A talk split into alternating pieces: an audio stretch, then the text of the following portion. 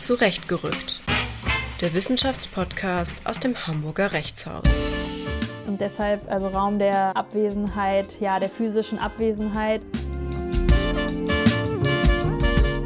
Einmal ähm, die Möglichkeit, dass NGOs Staatenverhalten triggern, auslösen, herausfordern.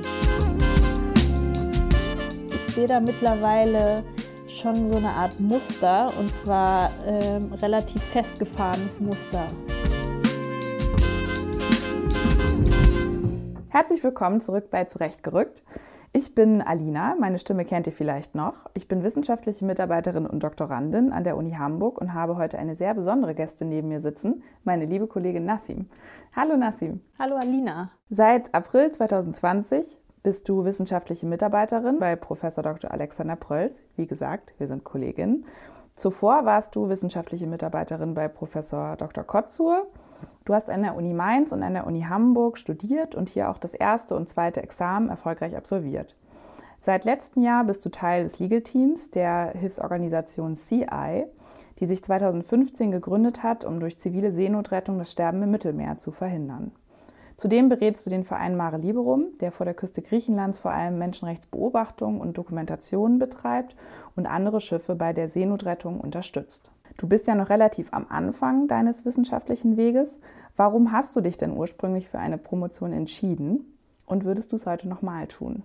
Ja, um ehrlich zu sein, ich wollte nie promovieren. Also ich bin immer davon ausgegangen, dass ich eher so praktisch veranlagt bin und habe dann das erste Staatsexamen hier in Hamburg gemacht. Und das war einfach nicht der Zeitpunkt, wo ich über eine Promotion nachgedacht habe. Ich wollte dann ins Referendariat und ich hatte damals auch schon, also im Studium habe ich mein erstes Kind bekommen. Es war dann klar, irgendwie, wir wollen auch noch ein zweites Kind, also lieber erstmal ins Ref was ich dann hier in Hamburg gemacht habe. Und dann ist sozusagen Kind Nummer zwei geboren. Und nach dem Referendariat, nee, oder äh, stimmt gar nicht, sozusagen zum zum Ende des Referendariats hin habe ich dann angefangen, mir Gedanken zu machen, was ich denn eigentlich beruflich machen möchte und dachte, naja, also so ein 9-to-5-Job, den kann ich mir irgendwie gerade gar nicht vorstellen. Und irgendwie hatte ich auch noch das Bedürfnis, also sowohl das Studium als auch das Referendariat, da ist ja sehr viel vorbestimmt, was man, ja. was man macht und was man können muss. Im Referendariat kann man dann eigene Schwerpunkte setzen, aber irgendwie musste ich dann doch noch mal Frieden mit dieser juristischen Ausbildung schließen und die Idee war, mir in einem Bereich Expertise anzueignen und auch noch irgendwie die Möglichkeit zu haben, so dieses Familienleben, das irgendwie vereinbar zu haben mit irgendwie noch zwei kleinen Kindern, wo ich dachte, naja, das ist bei einer Promotion, da bin ich eben flexibel, da kann ich mir die Arbeitszeiten so legen, mhm. wie ich eigentlich möchte. Und so kam ich dann ja zur Promotion. Und jetzt rückblickend würdest du es nochmal genauso entscheiden? Hat sich das bewährt, deine Entscheidung? Ja, also das ist eigentlich, ähm, überrascht mich das jedes Mal wieder, weil äh, mir macht das richtig Spaß und ich hätte das überhaupt nicht gedacht. Also es war mehr so ein, naja, dann promoviere ich halt mal.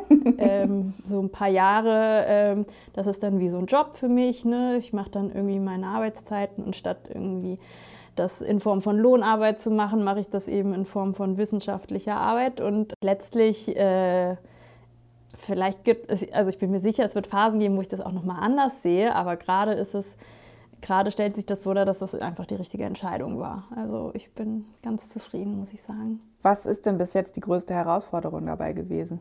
Die größte Herausforderung, da würde ich sagen, da gibt es mehrere.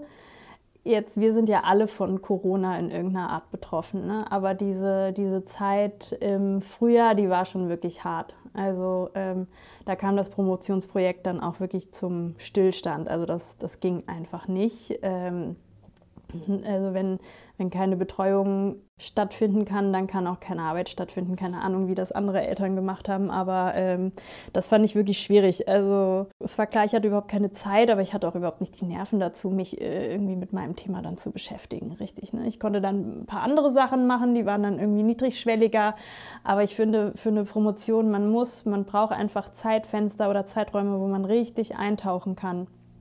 Und, ähm, und wenn es die nicht gibt, dann dann finde ich, dann braucht man es auch nicht. Also dann, dann ist es eher so verlorene Zeit, wenn man dann irgendwie versucht, ich habe es dann auch versucht, irgendwie Aufsätze zu lesen und, und irgendwie ein bisschen was zu schreiben, aber im, im ja, im Ergebnis war das eine der größten Herausforderungen für mich tatsächlich so in, in meinem noch nicht so langen Werdegang als Doktorandin. Was hat dir denn geholfen oder was hilft dir ganz grundsätzlich? Ich, ich habe so ein paar Strategien, die kann ich hier gerne teilen mit dir oder mit der Zuhörerinnenschaft. Also ich habe einmal durch Zufall von einer Freundin so ein Buch ähm, in der Hand gehalten, das hieß How to Write Your Dissertation in 15 Minutes a Day. Also, wo ich dachte, das ist das meine, große Geheimnis. Das große Geheimnis, das ist so meine, das, das hört sich so an wie, naja, das schaffe ich. Das war so ein Buch aus den 90ern oder sowas. Ähm, und es geht nicht darum, nur 15 Minuten am Tag an seiner Disk zu arbeiten. Und das, äh, da, also, das ist natürlich äh, ganz und gar nicht realistisch. Aber die Idee ist einfach, jeden Tag ein bisschen was zu machen. Also, und sei es nur, sich einmal anzugucken, wo man aufgehört hat, äh, ein paar Gedanken aufzuschreiben. Ja, ich, ich klicke ab und an einfach im, in Citavi rum, in der Literaturverwaltungssoftware, mit der ich arbeite. Und und dann habe ich, das ist noch so eine andere Strategie, aber auch im Zusammenhang mit diesem Buch, ich habe so einen Schreibworkshop besucht vom Universitätskolleg. Der hat mir auch sehr geholfen. Das, äh, das kann ich wirklich empfehlen. Und ja, es ist einfach so ein, ähm, man braucht so ein bisschen Routine, glaube ich, die, die treibt einen dann an. Also so Schritt für Schritt und dann ein Schritt vorwärts, zwei Schritte zurück vielleicht auch, aber es, ist, es muss irgendwie Bewegung da sein und dann, und dann klappt das, glaube ich, halbwegs. Um ein, ja, du, du hast es ja selber angesprochen, für dich ist Vereinbarkeit ein Thema. Ähm, was für Hürden glaubst du, die vielleicht damit zusammenhängen, aber auch mit anderen, müssen noch abgebaut werden, damit, ähm, damit es einfacher wird für jede und jeden, das in Erwägung zu ziehen, äh, eine Promotion zu machen? Also, um ehrlich zu sein, bin ich, glaube ich, gerade in einer relativ privilegierten Position, ähm, die ich eigentlich allen wünschen würde.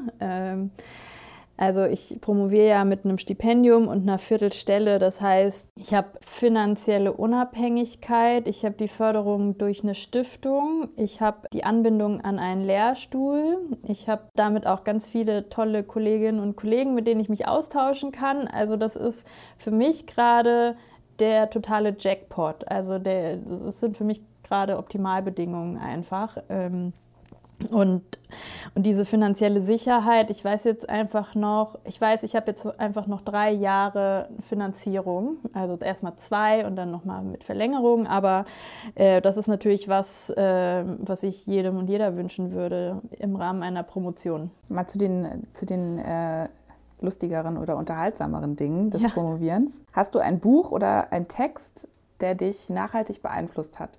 Jein. Also ich habe kein bestimmtes Buch, keinen bestimmten Text, aber ich habe einen Text, der mir nochmal gezeigt hat, dass ich über mein Thema Seenotrettung nochmal anders nachdenken kann. Also ich, ähm, ich muss dazu ein bisschen ausholen. Ich wollte, eigentlich wollte ich nicht zur Seenotrettung promovieren. Ursprünglich, als ich so auf der Suche war nach Themen, war ich irgendwie beim Rechtsstaatsprinzip im Völkerrecht gelandet, Rule of Law. Und ähm, habe irgendwie versucht, so dieses Rechtsstaatsprinzip im Völkerrecht zu verorten, habe dann aber gesehen, da zu arbeiten schon richtig viele und bin dann so ein bisschen bei Vertragsregimen gelandet und, und habe dann einen Aufsatz gelesen, aber nicht aus dem Völkerrecht, sondern ähm, eher aus der Disziplin der internationalen Beziehungen und der heißt Contested Multilateralism ähm, von Julia Morse und Robert Cohane. Und die beschreiben darin eigentlich, also es hat mit Seenotrettung nichts zu tun, wie gesagt, aber die beschreiben darin ein Konzept, das sie entwickelt haben. Und die nehmen Bezug auf Strategien von Akteuren, also von Staaten, von internationalen Organisationen, aber auch explizit von nichtstaatlichen Akteurinnen und Akteuren.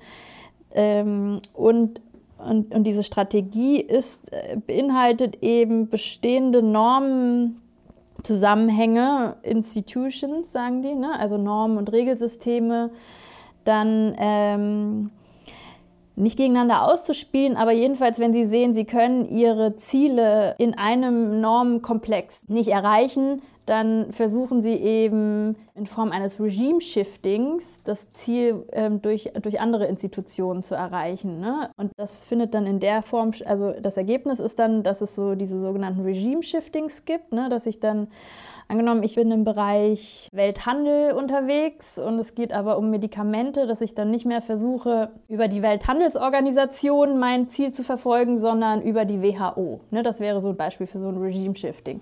Und, und dass, dass durch diese Strategie eben diese Shiftings betrieben werden oder aber auch neue neue ähm, Institutionen, Normsysteme kreiert werden mhm. können. So. Und das hat mir einfach zu denken mhm. gegeben. Und, und das äh, wende ich jetzt so ein bisschen auch auf die Seenotrettung an. Das war so, so ein, so ein Aha-Erlebnis letztlich. Mhm. Spannend, das kommt mir auch bekannt vor unter dem Namen Forum Shopping, ja. so im so im, in der Welt der International Courts and Tribunals ist das auch ein großes Thema, ja. Ganz genau, ja. ja. Ja, dann stecken wir ja schon mitten ähm, in den inhaltlichen Fragen. Dann ähm, leite ich mal ganz galant über ähm, zu deinem Dissertationsprojekt. Da untersuchst du den Einfluss von Search and Rescue Missionen ähm, und zivilen Hilfsorganisationen, also nichtstaatlichen Akteuren, auf die Völkerrechtsordnung. Und äh, das mag man ja immer nicht so gerne, aber zum Einstieg zitiere ich dich mal direkt selber. Mhm. Seenotrettung ist eine anerkannte Rechtspflicht des Völkerrechts. Steht die Seenotrettung aber im Kontext von Migrationsbewegungen, wird sie zum umstrittenen Politikum. Leitende Vorannahme der Arbeit ist, dass die an der Seenotrettung beteiligten NGOs als nichtstaatliche Akteurinnen Teil eines Regimekomplexes sind, der sich aus den Regelungsbereichen Seeverkehr, Migration und Menschenrechtsschutz zusammensetzt. Du verfolgst dabei insbesondere zwei Ziele. Erstens möchtest du am Beispiel der Search and Rescue NGOs aufzeigen, ob ihr Engagement Veränderungen des Völkerrechtsrahmens hervorrufen kann. Und zweitens prüfst du, inwieweit die NGOs in der Lage sind, mittels gezielter Einflussnahme ein potenzielles Mehr an Schutz und Rechten für aus Schiffbruch geretteter Migrantinnen herbeizuführen. Das jedenfalls die Ausgangsfragen. Und damit alle HörerInnen ein Bild von deiner Arbeit, äh, von denen deiner Arbeit zugrunde liegenden Fragestellungen bekommen können, habe ich mal ein paar Fragen an dich formuliert. Was sind Search and Rescue Missionen? Ja, Search and Rescue ist, ist so ein anerkannter Begriff eigentlich, ähm, SAR im Völkerrecht, aber auch, also das, das ist einfach ein Konzept, das findet nicht nur auf See, sondern auch ähm, ne, bei Erdbeben zum Beispiel statt. Ne? Wenn ähm, wenn, wenn einfach Menschenleben in Gefahr sind und man muss nach Menschen suchen, also Search und sie dann auch retten. Ne? Das, ist, das ist dieses Konzept Search and Rescue. Und welche Rechtsordnungen spielen dabei jetzt konkret bei der Seenotrettung eine Rolle? Bei der Seenotrettung haben wir erstmal das Völkerrecht, und zwar das Seevölkerrecht im Speziellen, was äh, Staatenpflichten zunächst formuliert. Also ähm, wir haben hier ganz prominent Artikel 98 des UN-Seerechtsübereinkommens, was Staaten verpflichtet, die Kapitäninnen und Kapitäne, die Schiffe unter ihrer Flagge fahren, diese werden dann verpflichtet, in Seenotrettungsfällen zu handeln, sofern es ihnen möglich ist, so ungefähr. Das ist so eine Pflicht und die andere Pflicht ist auch aus dem Artikel 98 dafür zu sorgen, dass diese äh, Search and Rescue Operationen, ne, also ähm, diese Seenotrettung, dass das irgendwie institutionalisiert wird. Also dass Seenotrettungsleitstellen zum Beispiel eingerichtet werden, also dass einfach dieser Suchdienst dann tatsächlich auch stattfinden kann. Und, und diese Pflicht, die ähm, die wird dann auch nochmal aufgegriffen in anderen seevölkerrechtlichen Verträgen. Also wir haben hier prominent das Übereinkommen über Seenotrettung, SAR Convention, Search and Rescue Convention und auch die SOLAS Convention. Da werden Pflichten nochmal konkreter gefasst. Da werden auch, also genau, da geht es nochmal darum, wer, wer letztlich welche Verantwortung übernimmt, ähm, wie Verantwortung möglicherweise auch aufgeteilt werden kann zwischen den Küstenstaaten. Und ähm, das ist also, um es nochmal zusammenzufassen, eine, das ist sozusagen Sachverhalt, der vom Seevölkerrecht geregelt wird. Ich komme ja selber auch aus dem Völkerrecht, deswegen habe ich mal ein bisschen vorher geschaut und ähm, bin auch auf Artikel 12 des UN-Zivilpaktes äh, gestoßen. Da steht, jedem Mann steht es frei, gegendert wird da noch nicht, jedes Land einschließlich seines eigenen zu verlassen.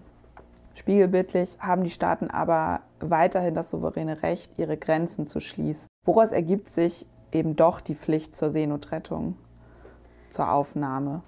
Ja, also du sprichst letztlich den, den Knackpunkt, äh, das, äh, das Problem im Recht an, also im Völkerrecht. Also wie du gesagt hast, Menschen haben ein Recht darauf, ihr Land, ihr Herkunftsland oder auch jedes andere Land zu verlassen. Ne? Also das sogenannte Menschenrecht auf Ausreise. Und es gibt die Pflicht zur Seenotrettung und die gilt überall. Die gilt auf hoher See, die gilt auch im Küstenmeer. Also das ist, ähm, das ist eine Rechtspflicht die äh, betrifft die Staaten äh, untereinander. Die haben sich gegenseitig eben verpflichtet.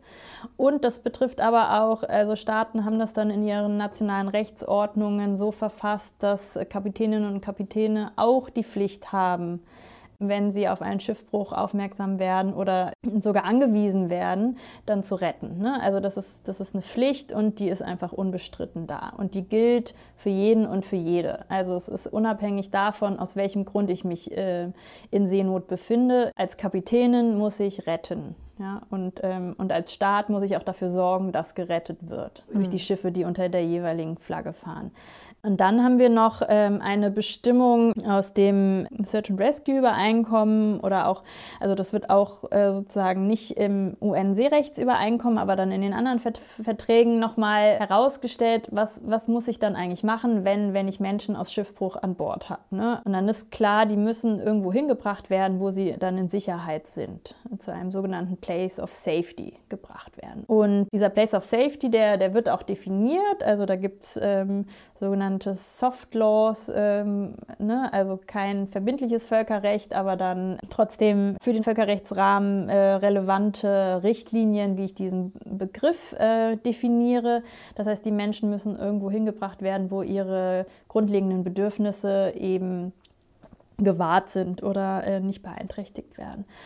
Und das große Problem, was wir jetzt einfach haben, ist, dass die Staaten sagen, also die europäischen Mittelmeeranrainer, ja, also klar, diese, diese Pflicht gilt, ähm, aber fahrt doch einfach woanders hin. Wieso, wieso muss es denn jetzt Italien sein? Ne? Ähm, und Malta ähm, ist ja auch noch so ein Staat, der sich anbieten würde, aber für Malta gilt diese Place of Safety-Bestimmung leider nicht. Die haben nämlich damals 2004 gab es äh, Vertragsänderungen, die haben, die haben die nicht ratifiziert. Mhm. Also das ist sozusagen das große Problem, dass ähm, dass, dass, dass im Völkerrecht selber nicht geregelt wird, wohin konkret Menschen eben gebracht werden müssen. Und es ist auch schwierig zu regeln, weil jeder Seenotrettungsfall findet ja auch woanders statt. Ne? Mhm. Ne? Also ähm, und, und wir haben da, das ist sozusagen auch Ausdruck des, des Souveränitätsprinzips, dass die Staaten immer noch ähm, sagen oder entscheiden, ähm, wer letztlich einreisen darf und wer nicht. Die berühmte Politik der geschlossenen Häfen? Ja. Was ist denn dann die Rolle der EU äh, in dieser, in dieser, also wenn wir jetzt konkret vom Mittelmeer sprechen, ähm, findest du, dass der Begriff Raum der Abwesenheit passt auf das, was die EU im Mittelmeer tut? Ich finde eigentlich passt er nicht. Also doch, also er passt und er passt gleichzeitig nicht. Ähm, also der, er passt insoweit nicht, als dass der Mittelmeerraum ja ein hoch militarisierter Raum ist, ein hochüberwachter Raum. Ne? Also wir haben äh, Aufklärungsflüge, wir haben die Küstenwachen, wir haben die EU-Militärmissionen, ähm, die, mhm. ähm, die patrouillieren und aktuell eben darüber wachen, dass das Waffenembargo gegenüber Libyen eingehalten wird. Ähm, ne, Drohnen, äh, wir haben Frontex-Aufklärungsflüge. Also es ist äh, Abwesenheit ist da sicherlich das falsche Wort in der Hinsicht. Ähm, gleichzeitig ähm, haben wir seit dem Auslaufen von, von systematischer staatlicher Seenotrettung, wie, ähm, wie eben durch die ähm, Operation Sophia oder die italienische Küstenwache war ja auch viele Jahre engagiert ähm, im Zusammenhang mit Seenotrettung und hat eben viele Menschen, also viele Migrantinnen und Migranten, die per Schiff versucht haben, Europa zu erreichen, wurden auf Schiffen der Küstenwache letztlich nach Europa gebracht, weil sie aus Seenot gerettet wurden. Und das findet jetzt einfach nicht mehr statt. Wann, wann hat das aufgehört? Das muss ähm, ungefähr 2015 gewesen sein, aber ähm, das ist sozusagen der Zeitpunkt, als, als dann die zivilen Seenotrettungsschiffe anfangen mussten, ähm, Seenotrettung zu betreiben, weil es eben keine staatliche Seenotrettung mehr gegeben hat. Genau, und deshalb, ähm, um nochmal auf die Frage zurückzukommen, also ähm, von daher, also es ist äh, durch, wir haben ja hier eine ganz bewusste physische Abwesenheit tatsächlich. Ne? Also die EU-Militärmission ähm, ähm, Irini findet ja dann wirklich explizit auch jenseits der Migrationsrouten statt, um, um gerade nicht aus Seenot zu retten. Ähm, und deshalb also Raum der Abwesenheit, ja, der physischen Abwesenheit, aber der, der Überwachung dann trotzdem. Ne? Der bewussten Abwesenheit genau. vor allen Dingen. Mhm. Das sind ja alles Einzelfragen, äh, die sind spannend äh, und die dienen auch sicherlich, um besser ins Thema reinzufinden. Aber spannenderweise geht dein Projekt ja darüber hinaus. Also dich interessiert wissenschaftlich vor allen Dingen die, ja, die Metaebene, ähm, bei der es um von einer bestimmten Rechtsauffassung losgelöste Fragen geht, nämlich die Rolle der NGOs, richtig? Ja, genau, das ähm, kann man so sagen. Ja. Wie bist du denn auf das, also genau, wie, wie hast du den Weg dahin gefunden? Es ist ja doch, ähm, ich meine, es sind spannende Fragen und sicherlich wird darüber schon viel nachgedacht, aber es wäre ja auch relativ naheliegend, äh, darüber zu, äh, daran zu arbeiten, was du ja auch, kommen wir noch drauf zu sprechen, aber auch das tust du ja. Aber was hat dich wissenschaftlich so an dieser Metaebene interessiert? Ich kann vielleicht mal kurz erzählen, wie ich überhaupt auf dieses Thema gekommen bin. Also, das wäre meine nächste Frage. Perfekt. Ah, ja. okay, super. Dann, also es war Januar vor zwei Jahren und ich saß an meinem alten Promotionsthema und kam irgendwie, war nicht so glücklich damit. Und dann kam in den Nachrichten ähm, wurde berichtet, berichtet über ein ähm, Verfahren von Sea-Watch. Äh, es war Ende Januar, ne? also man kann sich so ein bisschen die ähm, Wetterbedingungen vorstellen. Es kam, zog ein Sturm auf und Italien ähm, inmitten der Politik der geschlossenen Häfen hat die Einfahrt ähm, der Sea-Watch 3 mit Migrantinnen und Migranten an Bord verweigert. Und dann haben die also Eirechtsschutz ersucht vor dem Europäischen Gerichtshof für Menschenrechte. Das sind diese Interim Measures. Und der Gerichtshof hat dann entschieden, dass Italien dem Schiff jedenfalls ähm, aufgrund dieser schlechten Wetterbedingungen Einfahrt in den Hafen gewährleisten muss oder auch Versorgung, aber explizit nicht darüber entschieden, was mit den Menschen an Bord dann letztlich äh, passieren soll. Und das ist natürlich auch diesem, äh, diesem Eilverfahren oder diesem, ne, diesem Konzept des Eilverfahrens mhm. geschuldet. Ähm, aber das war so der Punkt, wo ich mich dann gefragt habe, okay, wir haben hier jetzt irgendwie einen Sachverhalt aus dem Seevölkerrecht. Hat jetzt der EGMR eigentlich über eine seevölkerrechtliche Frage entschieden oder über eine menschenrechtliche Frage? Also es muss ja letzteres sein, weil es ist der Gerichtshof für Menschenrechte. Aber wie hat denn eigentlich so die seevölkerrechtliche der seevölkerrechtliche Rechtsrahmen letztlich ähm, eine Rolle gespielt bei der Entscheidung des Europäischen Gerichtshofs für Menschenrechte. Das weiß ich bis heute nicht, äh, weil das sind nur diese Interim Measures, also da gibt es jetzt irgendwie keine, keine große ähm, Begründung. Genau, keine Begründung, aber das war so der Punkt, wo ich dachte, ah, aber jetzt, irgendwas ist doch jetzt hier komisch oder irgendwas, also dem möchte ich jetzt gerne nachgehen. Ne? Man muss vielleicht dazu auch sagen, ich habe im, ähm, im Referendariat mehrere Stationen im Bereich Schifffahrt gehabt. Also ich, ich mich hat das dann doch irgendwie interessiert. Ne? Du warst ähm, schon ein kleiner Seevölkerrechtsnerd vorher. Vorher schon, ohne es zu wollen. Ne? Eigentlich dachte ich immer, ich bin eher so die Menschenrechtlerin oder Verwaltungsrechtlerin, aber ähm, ja, ich kann mit Seevölkerrecht tatsächlich was anfangen.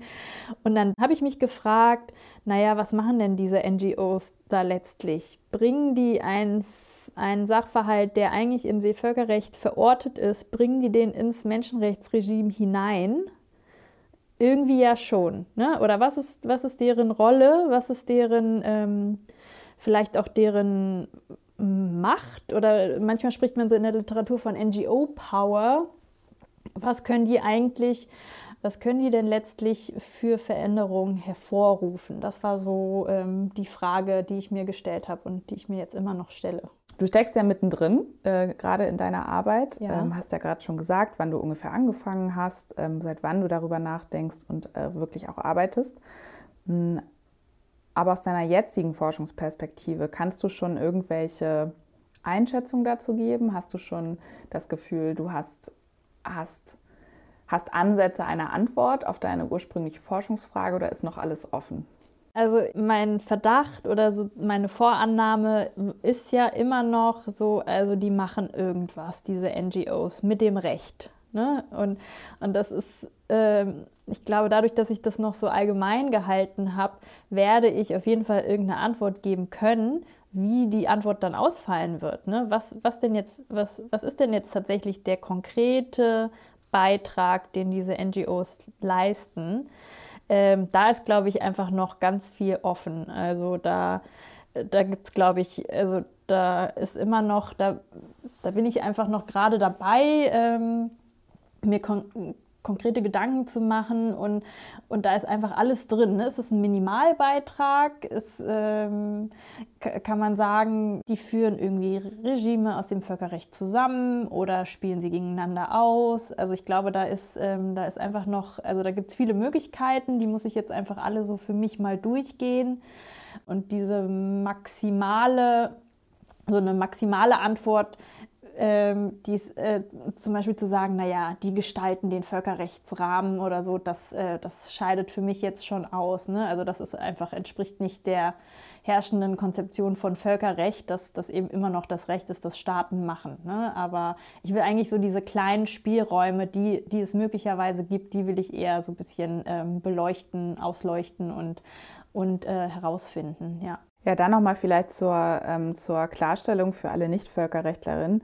Ähm, eine Möglichkeit wäre ja, dass die gewohnheitsrechtlich, äh, dass sozusagen der gewohnheitsrechtliche Rahmen ähm, beeinflusst werden könnte durch die, durch die nichtstaatlichen Akteure, die ja nach ganz überwiegender Meinung eben keine Akteure des Völkerrechts sind. Und Gewohnheitsrecht besteht ja aus den zwei Elementen allgemeiner Staatenpraxis und äh, einer von einer als Recht anerkannten Praxis. Also ja. Opinio Juris und State Practice.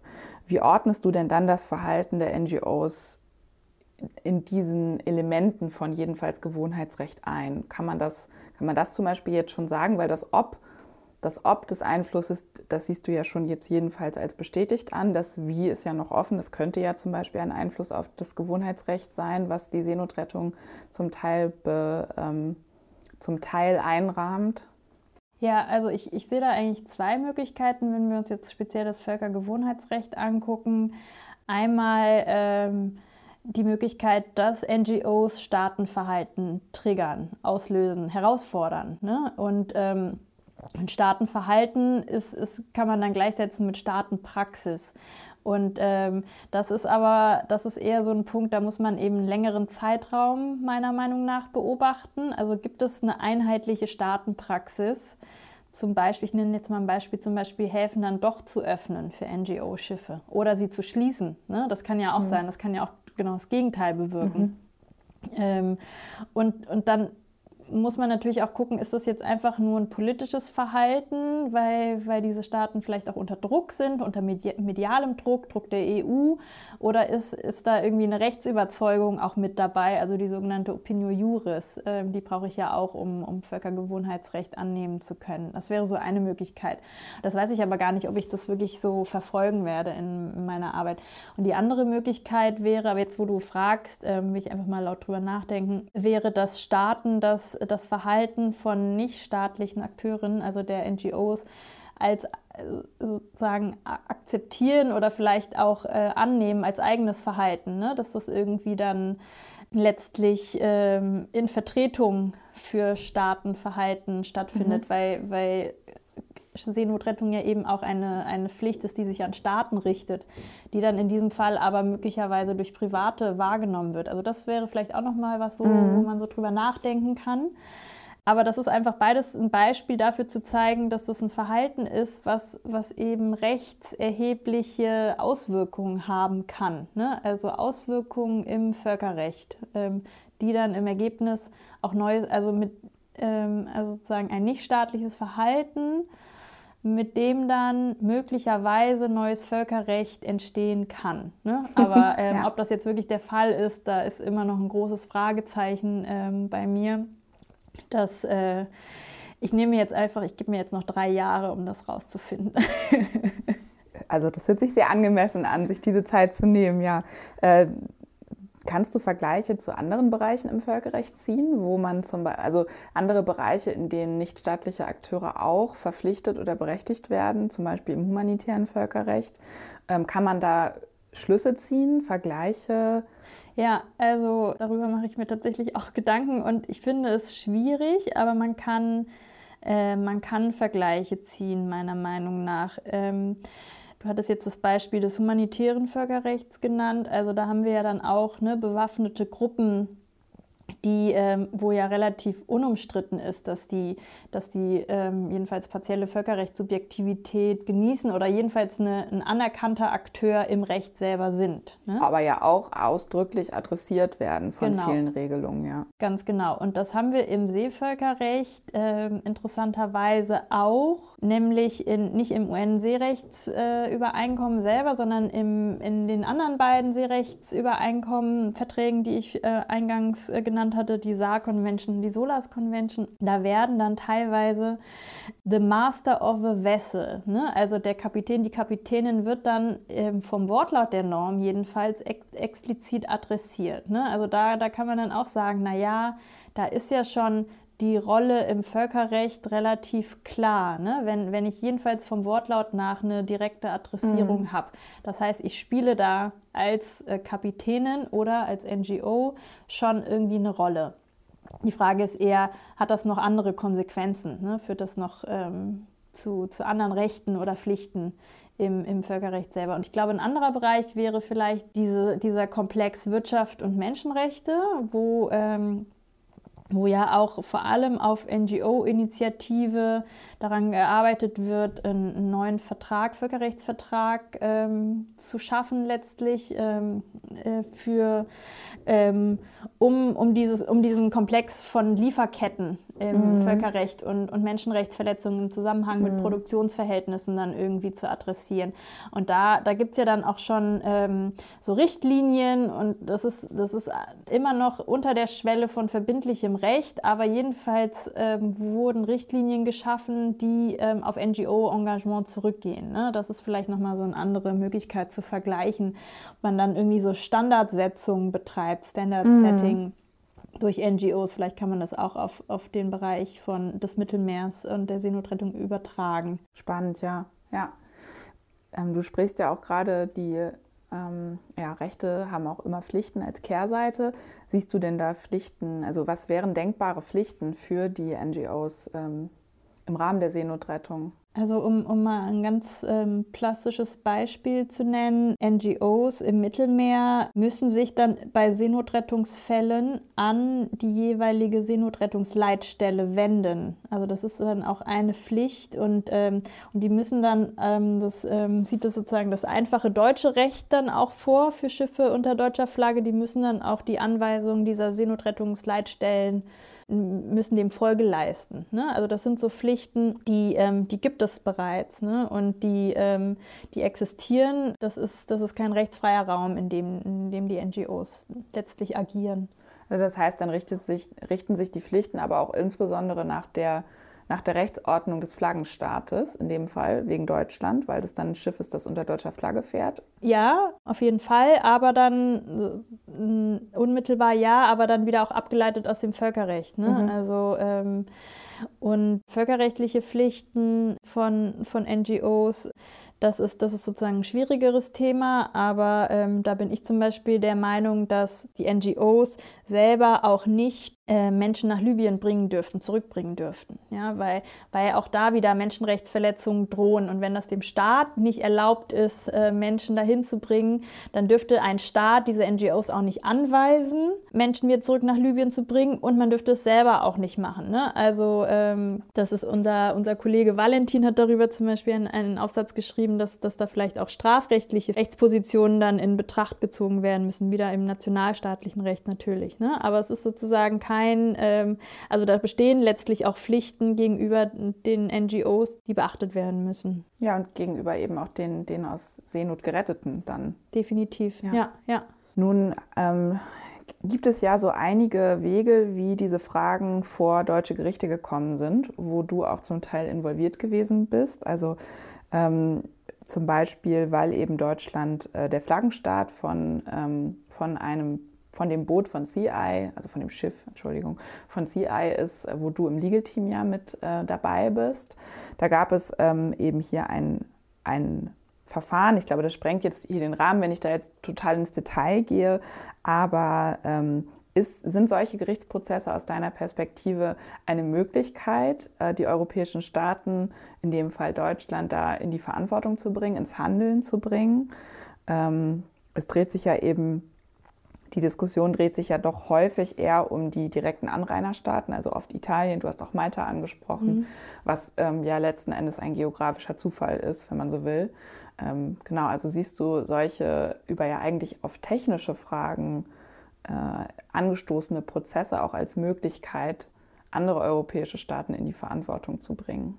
Ja, das ähm, auf jeden Fall. Aber dazu muss ich sagen, die Möglichkeiten sind äh, sehr begrenzt, wenn ich das richtig überblicke. Ne? Also wir haben, wir haben letztlich zwei Möglichkeiten oder zwei verschiedene Akteure, Staaten, die hier handeln. Also wir haben einmal den, den Hafenstaat, ne, Italien, Malta und, äh, und wir haben die Flaggenstaaten. Also zum Beispiel Deutschland, also die Schiffe von CI und Sea-Watch fahren äh, unter deutscher Flagge und damit auch eben eine flaggenstaatliche Verantwortung. Und dann ist, ist aber natürlich die Frage, welche, was, was will ich vor Gericht eigentlich erreichen, was will ich geltend machen? Wenn, wenn die Schiffe jetzt festgehalten werden durch Italien, dann ähm, würde ich sagen, dann muss in erster Linie in Italien eben Rechtsschutz äh, ersucht werden, was äh, übrigens CI und Sea-Watch auch gerade machen.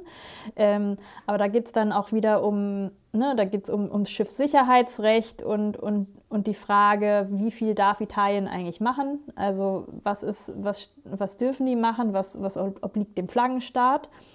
Und wenn ich in Deutschland, wenn ich mir überlege, ob ich in Deutschland vielleicht irgendwie Rechtsschutz ersuche, dann muss ich mich, dann muss ich mich fragen, naja, Will ich jetzt, dass, dass, dass Deutschland als Flaggenstaat mich mehr unterstützt? Will ich jetzt irgendwie erreichen, dass äh, vielleicht diplomatischer Schutz ausgeübt wird oder, ähm, oder gegenüber Italien äh, auch ähm, agiert wird? Also das, so, so ein Verfahren gibt es bisher nicht.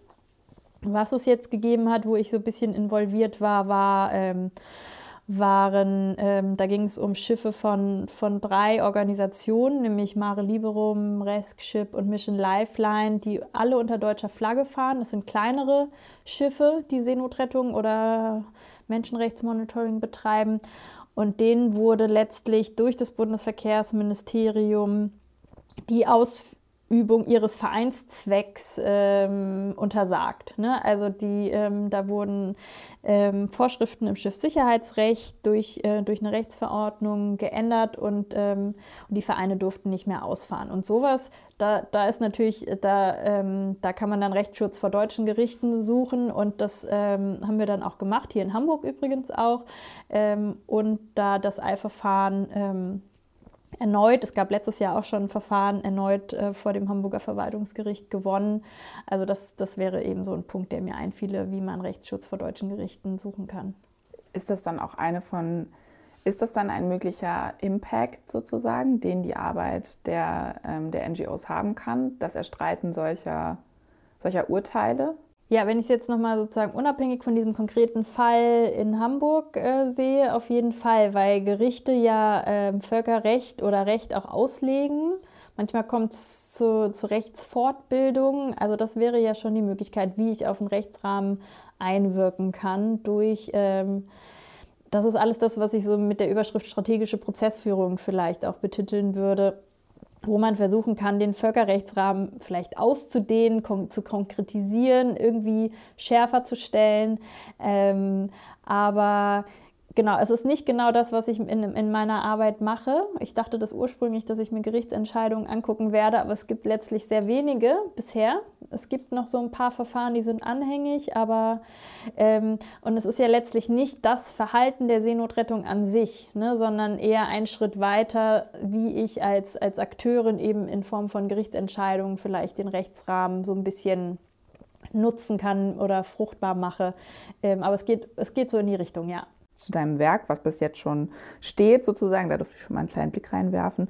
Und ich habe ähm, da gefunden, dass äh, Fernand Brodel, wenn ich den jetzt richtig ausspreche, für dich äh, sozusagen ein, ein wichtiger ähm, Anknüpfungspunkt war. Das war einer der ersten Forscher, der das Mittelmeer als äh, geografischen Raum historisch betrachtet hat.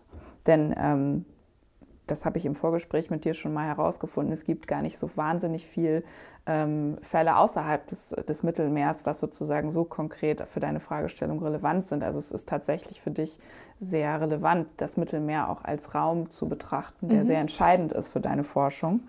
Und ähm, ich zitiere mal ganz klassisch von Wikipedia, da habe ich abgeschaut. Brodell unterscheidet in den drei Bänden seiner Mediterranee in drei Zeitebenen, für die das Werk unter Historikern auch weiterhin bekannt ist. Die erste und wichtigste Zeitebene benennt er die Longue Durée, also die lange Dauer.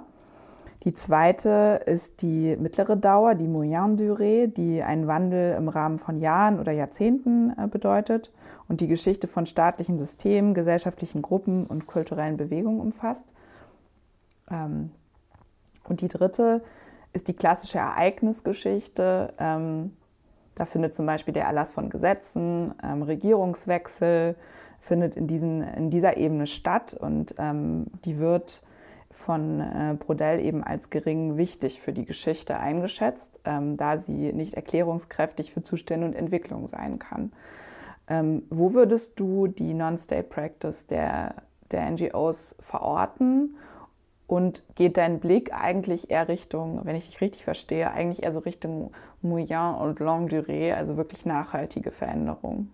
Ja, spannende Frage. Also ich, ich hab, äh, bin auf Brodell eben aufmerksam geworden, weil er sozusagen der Historiker ist, der mit seinem Werk eben den Mittelmeerraum untersucht hat. Übrigens ähm, ist das Werk äh, im Wesentlichen in deutscher Kriegsgefangenschaft äh, verfasst worden. Also es ist schon äh, alt und, und er beschäftigt sich ja auch mit dem historischen Mittelmeerraum, ne, 15. Jahrhundert. Und ähm, ich glaube, für meine Arbeit, was ich, was ich für mich jetzt mitgenommen habe, ist einfach die Feststellung, dass Migration im Mittelmeerraum einfach schon immer stattgefunden hat. Also das ist jetzt kein neues Phänomen, der 2015er, 20er Jahre, sondern die hat es einfach schon immer gegeben, selbst wenn wir nur ein bisschen in der Geschichte zurückgehen. Ne? Also nach Fall des Eisernen Vorhangs, also es gab dann auch so über Albanien dann Migration, das, das waren dann andere Mittelmeerrouten. Ne? Und auch ähm, aus Nordafrika ähm, gibt es ja schon seit vielen Jahren äh, maritime Migration in Richtung Europa. So. Also das ist, das ist dann sozusagen tatsächlich diese Longue Durée. Ähm, das finde ich immer ganz wichtig hervorzuheben, weil, weil das immer so als äh, punktuelle Krise dargestellt wird und, ähm, und ist, das ist es nicht. Und das ist weder ein Phänomen des Mittelmeerraums, eine maritime Migration hat es ja einfach schon immer und überall gegeben. Also da kann man dann auch äh, ne, die Glaubensflüchtlinge, die dann äh, über Irland Europa verlassen haben, in die USA. Also da gibt es ja wirklich sehr viele Beispiele. Und das, was aktuell stattfindet, um, um jetzt mal weiter mit Brodell zu sprechen, ist, ist tatsächlich, ähm, sind tatsächlich so diese einzelnen Vorkommnisse, Geschehnisse, die aber wiederum jetzt nicht ganz so punktuell sind, sondern ja seit vielen, also seit mindestens fünf Jahren zu beobachten sind. Ne? Also diese Politik der geschlossenen Häfen, die NGOs, also ich sehe da mittlerweile schon so eine Art Muster und zwar ähm, relativ festgefahrenes Muster. Ne? Mhm. Ähm, also von daher, also ich, man kann das so in, in Verhältnis setzen zueinander. Ich werde auch nicht groß mit ihm arbeiten, ne? aber ich finde das irgendwie schon irgendwie eine Referenz und, ähm, und auch eine, eine ganz interessante Blickweise, Perspektive, um, um sich mal so Geschehnisse anzugucken. Total spannend, ja. Also so ein bisschen das Connecting the Dots, dass das einfach aus der Jetzt-Perspektive noch nicht möglich ist, aber die Perspektive, ja, die Perspektive finde ich auch, fand ich sehr spannend, als ich mich da ein bisschen über Wikipedia hinaus auch reingelesen habe, ja. Vielleicht kann ich dazu noch sagen, das macht es für mich aber auch so schwierig, mit so einem Sachverhalt zu tun zu haben, der so dynamisch ist. Ne? Also mhm. der, der schon ein bisschen länger stattfindet, aber immer noch nicht abgeschlossen ist. Und äh, ist immer noch, also da ist Bewegung, ne? jetzt durch den neuen EU-Migrationspakt, da ist Seenotrettung durch NGOs ja auch nochmal ein Thema gewesen. Also irgendwas passiert.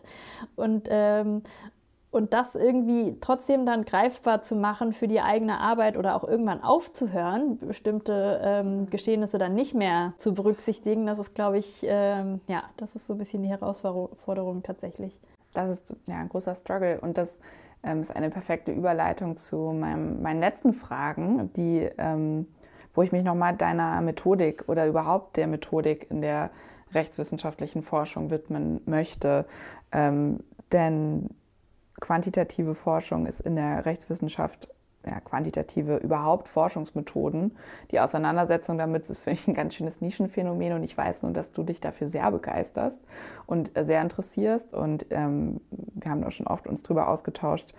Ähm, du strebst ja nun gar keine quantitative Forschung an in, deiner, ähm, in deinem Projekt.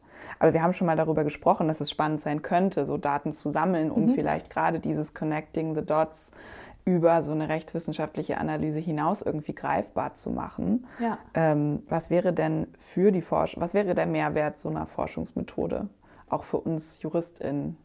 Ich habe mich jetzt dazu entschieden, das äh, nicht als quantitative Arbeit zu sehen und äh, eher, um, um mal jetzt in sozialwissenschaftlichen Termini zu sprechen, eher als qualitative, ähm, als qualitative Forschung äh, zu betreiben. Also es ist eher so der Fall der Seenotrettung im Mittelmeer wie er sozusagen der, sozusagen der Standardfall. Ne? Mhm. Also eigentlich sind ja alle Fälle ähnlich, von daher ist es mehr so eine, so eine Fallbetrachtung mhm. eines, eines einzelnen oder einiger weniger Fälle. Und, ähm, ähm, aber selbst da sind wir wieder nicht mehr ganz im, im juristischen, sondern ne, allein so diese Unterscheidung in qualitativ und quantitativ ist ja, ist ja eine aus den Sozialwissenschaften. Und insgesamt die Frage, wie sehr kann ich mich als Juristin auf Methoden ähm, beziehen oder Methoden anwenden, die eigentlich nicht genuin juristisch sind? Ne, also, ähm, oder wann ist das dann eigentlich noch eine juristische Arbeit? Ich glaube, wenn ich jetzt einfach im Methodenteil mir so ein bisschen was ausleihe aus anderen äh, Disziplinen, dann ist das ähm, im besten Fall sogar ähm, ähm, genau ne, wird das dann irgendwie als, äh, als tolle Arbeit oder sowas bezeichnet, weil ja. man, ähm, weil man äh, interdisziplinär arbeitet oder jedenfalls äh, Gedanken aus anderen Disziplinen fruchtbar macht für, für das juristische Arbeiten. Im schlimmsten Fall aber sagen dann die Juristinnen, naja, hm, überzeugt mich nicht. Und die Sozialwissenschaftlerinnen sagen, ja, aber das ist irgendwie total falsch angewendet worden. Ne? ähm, das, ist so, das ist so ein bisschen das Problem. Ich, ähm, ich bin jetzt, das ist, und vielleicht muss ich dazu noch sagen, so Methodik oder methodisches Arbeiten ist wirklich ein großes Thema bei mir, weil ich glaube vor allem deshalb, weil wir das nicht gelernt haben. Also wir haben in unserer juristischen Ausbildung gelernt, wie wir, äh, wie wir auslegen. Ich nicke vehement, kann ich nur zustimmen, ja. Und, ähm, aber wir sind sozusagen auf das wissenschaftliche Arbeiten nicht vorbereitet worden. Und wissenschaftliches Arbeiten, ich glaube, wenn wir da sozusagen auf die Metaebene gehen, hat ja einfach bestimmte Voraussetzungen, die ich erfüllen muss. Und selbst die waren mir persönlich am Anfang nicht klar. Also mir war klar, ich muss irgendwie ich muss äh, irgendwas schreiben, was das muss, ne, das darf es vorher noch nie so gegeben haben, sonst habe ich ja keinen Mehrwert äh, in wissenschaftlicher Hinsicht, sondern ähm, einfach nur reproduziert. Das ist jedenfalls nicht Sinn von wissenschaftlichem Arbeiten, wenn man es jetzt mal so negativ formuliert. Ähm, ich brauche äh, Methodik, ne? ich muss irgendwie systematisch an den Forschungsgegenstand rangehen, ähm, ich muss überzeugen damit und ich muss vielleicht auch transparent umgehen mit meiner Methodik. Ne? Und ähm, aber gut, da bin ich immer noch nicht weiter. Also das, das muss, muss ich ja dann auch anwenden auf, mein, auf meine konkrete Arbeit. Und, ähm, und letztlich ähm, waren für mich, was mir jetzt so ein bisschen geholfen hat oder was ich einfach jetzt relevant finde, ist, ähm, dass ich mir angeguckt habe, was es für Forschungslogiken gibt. Und das ist jetzt auch kein Entweder-Oder, sondern eher arbeite ich induktiv, ne? gehe ich von einem bestimmten, mache ich erstmal Beobachtungen, habe ich einen Fall, ich mache Beobachtungen und dann ziehe ich Schlüsse, die vielleicht verallgemeinbar sind. Oder gehe ich mit bestimmten Vorannahmen an, an mein Projekt ran und, und, und will die dann am konkreten Fall überprüfen. Mhm. Ne? Und ähm, steht das im, schließt sich das, schließen sich so beide Forschungslogiken aus oder kann ich nicht auch am Anfang, also und ich, ich habe mich jetzt ähm, dafür entschieden, dass ich am Anfang, also ich glaube, ich war am Anfang relativ frei von theoretischen Annahmen, habe einfach mal beobachtet, was passiert denn da. Erste Schlüsse gezogen und die muss ich jetzt wieder überprüfen und, und konkretisieren. So gehe ich jetzt äh, an die Arbeit ran. Ähm, aber das, das hört sich jetzt irgendwie ziemlich äh, banal an. Das war irgendwie ein, ein langer Weg äh, zu dieser Erkenntnis, muss ich, äh, muss ich sagen. Aber ein wertvoller Weg. Also ich glaube, das ist eine Sache, die, ähm, das ist eine Sache, die ein total blinder Fleck ist, glaube ich, in ganz vielen Arbeiten. Ich glaube, dass ich, ich, würde mich jetzt gar nicht so weit aus dem Fenster lehnen wollen, zu sagen, das erkennt man Arbeiten an, die sich diese Fragen nicht gestellt haben. Aber ich weiß doch, dass das einfach ein blinder Fleck ist in der, in der rechtswissenschaftlichen Forschung, scheint mir. Ähm, und sogar und auch im Völkerrecht. Also wenn man über sowas spricht wie äh, herauszuarbeiten, ob etwas Gewohnheitsrecht ist oder nicht. Also das, da geht es ja schon los. Was ist da ja, eigentlich ja. der Standard, mit dem wir als ForscherInnen nachweisen, dass das etwas Gewohnheitsrecht ist oder nicht. Also es sind, steckt echt überall mit drin. Ähm, genau. Aber ich finde, das ist in der deutschen Rechtswissenschaft nochmal ein viel blinderer Fleck, ja. als wenn man sich ähm, englischsprachige Literatur anguckt. Also, mhm. Oder auch die, äh, die Idee, dass man, dass man sozialwissenschaftliche Methoden im juristischen Bereich eben fruchtbar macht, äh, kombiniert, das ist. Ähm, das ist ja nichts Neues. Ne? Also wenn man sich dann so ein bisschen umguckt, äh, dann, dann findet man auch was. Aber das, ähm, das finde ich in der deutschen Rechtswissenschaft tatsächlich ähm, viel weniger. Ne? Du beschäftigst dich ja auch viel mit den, du hast ja gesprochen zu Beginn von den, von den International Relations mhm. und da dem Regimebegriff, dem du so ein bisschen, also der Zwilling vielleicht zum Fragmentierungs- zur Fragmentierungsdebatte im Völkerrecht. Ja. Ich weiß nicht, ob man das so sagen mhm, kann.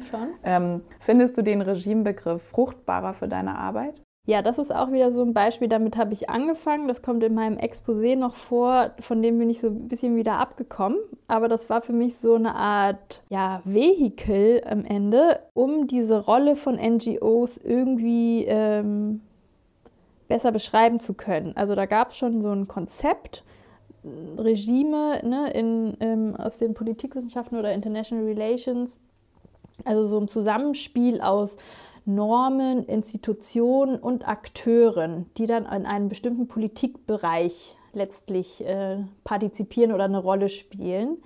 Damit konnte ich viel mehr anfangen als mit dem bloßen Rechtsrahmen, bei dem es immer heißt, naja, der betrifft in erster Linie immer nur Staaten. Ne? Mhm. Also das war dann irgendwie ähm, das war für mich äh, jedenfalls so, ein, so eine gedankliche Krücke, ähm, ja. mir zu helfen, dass ähm, diese, dieses NGO-Verhalten dann irgendwie zu ja. konzeptionalisieren. Genau. Aber ob ich jetzt irgendwie weiter damit arbeiten werde, muss ich sagen, ja. keine Ahnung. Nee, aber ein spannender Appell, dass eben der Weg manchmal über andere Disziplinen einen wieder zurück zum Recht bringt. Total, ja. Also, ja. dass das ein, ein wichtiger Zwischenschritt sein kann. Ähm, das macht dann die Arbeit noch nicht zwangsläufig interdisziplinär oder so, aber muss sie ja auch gar nicht. Sie kann ja auch rein juristisch sein, aber mhm. sich eben den, ja, so dem Erkenntnisgewinn anderer Disziplinen halt nicht verschließen. Ne? Ja, ja, ja, das kann ich voll unterschreiben. Zum Schluss, ähm, denn unsere Zeit ist leider schon, schon fortgeschritten. ähm, du bist im Legal-Team von CI und das ist ja nun eine Arbeit, die, ähm, die sicherlich, äh, die ist praxisorientierter als deine, als, als deine wissenschaftliche Arbeit. Welche, ähm, ja, was ist sozusagen der Mehrwert für den einen und für den anderen Bereich davon, dass du so an dieser Schnittstelle von, von Praxis und Wissenschaft stehst? Der Mehrwert für mich persönlich ist erstmal ich bin total dankbar, dass ich mein, dass ich dieses wissenschaftliche Thema durch, durch diese Perspektive, die ich dann in der Praxis äh, erhalte, dass ich das damit anreichern kann. Also ich glaube, ich habe tatsächlich Einblicke in Seenotrettung, die mir sonst ähm, nicht so leicht äh, zugänglich gewesen wären. Ne? Allein so Feststellungen wie, naja, letztlich ähm, ist jeder Seenotrettungsfall gleich ne, von den Abläufen. Ähm, das kann man sich vielleicht auch theoretisch erarbeiten, aber das, das war jetzt einfach meine Erfahrung. Ne? Also von daher profitiere ich da ähm, für meine wissenschaftliche Arbeit sehr stark von. Und auch umgekehrt ähm, kenne ich mich jetzt einfach mit den Rechtsgrundlagen gut aus und kann die dann gemeinsam mit den anderen aus dem Legal-Team irgendwie so erklären, dass es für Nichtjuristinnen vielleicht Sinn macht. Gleichzeitig sind wir, ist das dadurch, dass es ein so politisches und umstrittenes Thema ist, kann ich als Juristin nie sagen, dem Verein nie sagen, so und so ist es, sondern so und so sieht es das Recht vor, was jetzt die Staaten machen, keine Ahnung. Ne? Mhm. Also wir können immer nur so einordnen, wenn es um Rechtsfragen geht. Und manchmal gibt es aber dann ganz so ganz punktuelle ähm, Fragen, da kann man dann tatsächlich auch eine Antwort geben. Ne? Also das kann man dann prüfen oder da kann man irgendwie was widerlegen. Im Speziellen, wenn die Schiffe festgehalten werden, gibt es ja sogenannte Hafenstartkontrollen und da werden ähm, Mängel festgestellt von den äh, Behörden, in unserem Fall jetzt Italien. Da kann man einfach Mangel für Mangel durchgehen und wenn es kein technischer ist, sondern sich auf das Recht bezieht, ne? wenn die Italiener jetzt sagen, naja, ihr habt das, äh, die Regelung zu Arbeitszeiten nicht eingehalten, dann, dann ist das irgendwie ein Punkt, da kann, kann ich dann ganz also punktuell äh, widerlegen, ähm, indem ich dann mit den entsprechenden äh, Gesetzen ähm, mhm. argumentiere. Sehr juristisch dann doch auch. Ja, ja. ja, ja. Spannend. Vielen Dank für das spannende Gespräch, Nassim. Ähm, ich bin ja als deine, ja als deine unmittelbare Büronachbarin jetzt in Corona-Zeiten ja nicht so sehr, aber auch sonst sind wir als Team sehr darüber informiert, was wir alle so machen. Also ich kannte dein Projekt natürlich schon, aber ich habe wieder spannende Dinge äh, mitgenommen ja, äh, viele spannende Anknüpfungspunkte und mich fasziniert auch wirklich nachhaltig, äh, wie deine Arbeit diesen Mehrwert von Wissenschaft und Praxis ähm, von der Fruchtbarmachung anderer Disziplinen, dass das so bei dir Einfluss nimmt ähm, und dass das so deine Arbeit irgendwie bereichert. Das merkt man, das ist sehr spannend, ähm, dass dieser Spagat zwischen Wissenschaft und ja, Aktivismus kann man es ja nennen, äh, dass, ja, der, dass der klappt und dass der möglich ist. Das ist spannend zu beobachten. Also vielen Dank für ja, das danke. tolle Gespräch. Danke dir auch, Alina. Mir hat es auch großen Spaß gemacht. Das freut mich. Jetzt noch ein kleiner Ausblick. Äh, in unserer nächsten Folge wird es schon wieder kollegial. Ähm, Matthias trifft sich mit seiner Kollegin Amelie Held. Äh, sie promoviert rechtsvergleichend zu den, ähm, zur mittelbaren Drittwirkung von Kommunikationsgrundrechten in den USA und Deutschland. Also im Fokus steht unter anderem Facebook, äh, andere soziale Medien. Das ist wieder was Neues, ist spannend und angesichts der gerade stattgefundenen US-Wahl auch noch aktuell. Also da freue ich mich drauf. Wir freuen uns, wenn ihr uns ähm, schreibt, Kritik, Anmerkungen, wenn ihr Lust habt mitzuarbeiten oder uns InterviewpartnerInnen vorschlagen möchtet. Ihr könnt uns eine Mail schreiben an zurechtgerückt.jura.uni-hamburg.de oder uns einfach auf Twitter schreiben und auch gerne folgen. Hoffentlich bis zum nächsten Mal. Tschüss. Sie hörten den Podcast Zurechtgerückt, eine Zusammenarbeit der Rechtswissenschaftlichen Fakultät und des Universitätskollegs der Universität Hamburg.